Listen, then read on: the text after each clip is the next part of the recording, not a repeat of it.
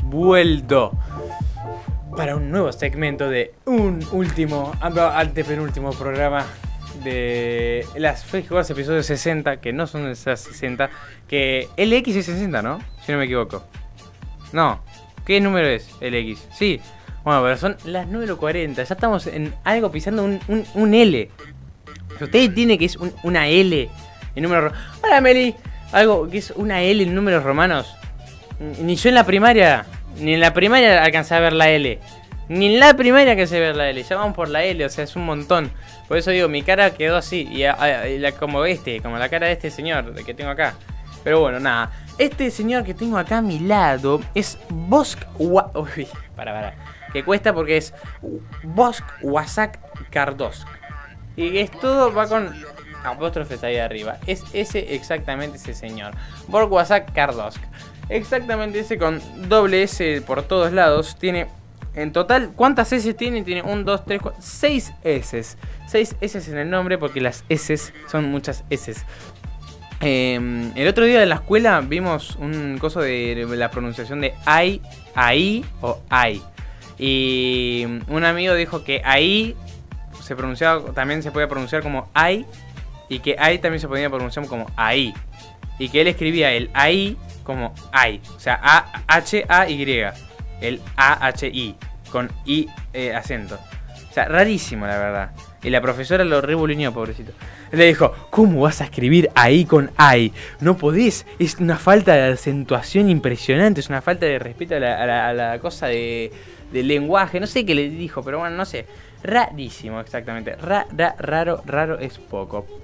Pero bueno, nada. Bosk Wasak Kardosk es eh, un tardo llano, que la verdad em, no, no, no es muy amigable que digamos, porque aparte es un recompensas porque es eh, Bosk Wasak Kardosk, más conocido como, como Bosk. Eh, fue un cazarrecompensas llano y el hijo de Kardosk, quien era conocido por cazar Wookiees. Puedo decir, cazar Wookiees, ¿qué carancho te van a hacer los Wookiees? Son más buenos que el pan los Wookiees, o sea, no te hacen nada. Durante las guerras clon, Bosk trabajó junto a los cazarrecompensas Aura Singh y Castas para guiar al joven huérfano Boba Fett. Su plan para matar al odiado enemigo de Fett, el maestro Jedi Mace Windu, resultó en el arresto de Fett y Bosk. Tras un breve tiempo en la cárcel, Bosk trabajó en la garra de Krayt, el sindicato de cazarrecompensas de Boba Fett, trabajando para clientes como Otua Blanc y Azak Ventress. Que Azak Ventress también estuvo relacionada con todo el mundo de la casa eh, de los cazarrecompensas, exactamente. Tras el, el, alzamiento del Imperio Galáctico, Bosk viajó al planeta de borde exterior llamado Lothal para capturar al criminal Duke Gonson Takaro, por quien se ofreció una recompensa en el sistema em, Ajaquista. Ajaquista, está. Bueno, medio raro el nombre, me, costó pronunciarlo, pero bueno, nada. Durante su viaje a Lothal, Bosk eh, se unió con el huérfano sensible a la fuerza Ezra Bridger para detener al corrupto teniente Henkes del Buro de la Seguridad Imperial. Después de la batalla de Hot, Bosk fue llamado por Darth Vader para encontrar y capturar al halcón milenario. Que mm, vos, vos, lo que pasa con, con los cazarrecompensas es que pueden obrar para el bien o también para el mal.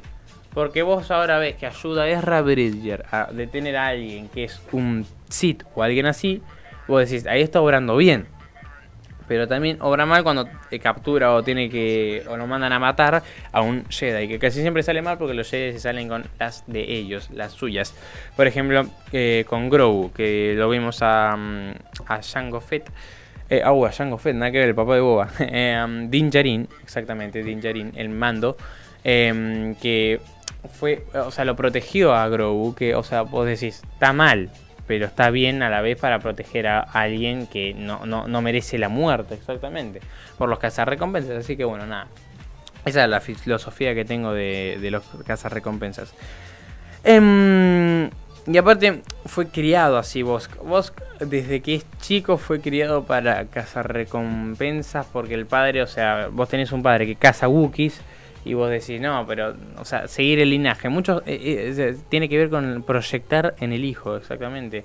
Porque mucha gente hace eso, hasta en la vida real, ¿viste? Star Wars, Star Wars deja mensajes subliminales para la gente en la vida real y te deja pensando muchas veces.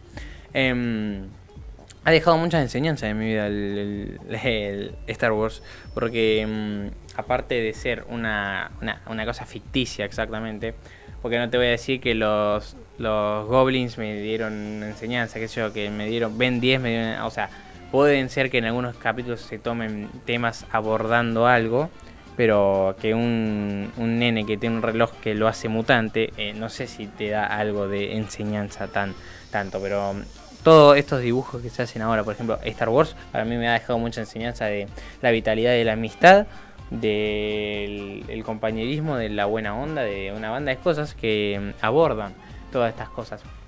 Así que nada, bueno, fue algo, fue algo intenso de hablar, porque pasa mucho en dibujitos en cosas así. Pero vos, fue proyectado para cazar Wookiees o para ser más que nada malo, por así decirse. Pero él fue cazar recompensas y como cada uno construye su propia vida y construye su vida haciendo cazar recompensas para el bien y para el mal. O sea, no estaba bajo ningún mando, sino que bajo su propio mando de cazar recompensas que lo mandaban a hacer algún trabajo y él lo hacía a su manera y como era él. Así que nada, por eso lo traje a él porque es un, chabón que que aparte vos lo ves en, la, en la peli, es como re autónomo, loco. Se para así con el blaster ahí vos decís, ah, pero este, este hace los laburos re bien. O sea, le dicen, anda a hacer esto y va y le caja, pum, con ese blaster hermoso que vemos ahí. Que ya vamos a hablar de armas también. Em, porque las armas de Star Wars también son un papel importante. Que, o sea, si lo abordamos, no, no, no, no tenemos mucho para hablar. O sea, de qué, de, de qué modelo es, qué cosa es, quién la usó, o sea, nada más pero bueno, no se puede abordar mucho. Em, por ejemplo, este arma este, es, un blaster, exactamente. Un blaster de un modelo distinto a los que. ¿Es un blaster que usaban los, los Stormtroopers? ¿O no? No, es otro modelo, ¿no? Exacto. Porque cada uno se fabrica encima. A mí me encanta ver las cosas que hacen. Claro, es de lo que hace de recompensa, pero que seguro Bosk, porque los que recompensa siempre le meten algo propio a las armas que tienen. Por ejemplo, el, el Beskar Vos en los Mandalorianos ves que todos tienen el Beskar, pero cada uno con sus propias cosas del Beskar. Y nada, eso lo hace ser propio propiamente de él, esa, esa arma. Aparte, eh, la raza, vamos a leer un poco también de la, de la raza que es eh, este, este, este señor. Que es Tardoyano. Y vos decís, ¿qué carancho es un Tardoyano? Un Tardoyano es un, una, una, especie de reptil humanoides inteligentes nativos del planeta de Trandoya. O sea, son eh, más o menos humanos porque se les nota características físicas humanas, pero medio reptiles, medio lagartos, ¿me entendés? Hay medio como, mm, como los camaleones. Qué cosa rara los camaleones, ¿viste que se, camuflan? cuando yo he visto, eh, puedo presenciar una cosa así, que son verdes de por sí, pero ponele, pisan una piedra, porque pasó así, yo te, estoy contando como lo presencié. Pues hizo una piedra y en la piedra, como había mucha gente alrededor viéndolo, hizo fan y se convirtió literalmente muy parecido a la piedra, un color que es exactamente igual a la piedra, pero o sea, se nota que está ahí, pero porque es una es cosa para animales exactamente, vos como humano te das cuenta que está ahí. Pero no, no, no, es impresionante el color que toma y en la velocidad. Porque hace así, y de la nada así, fan de toque, hacen así.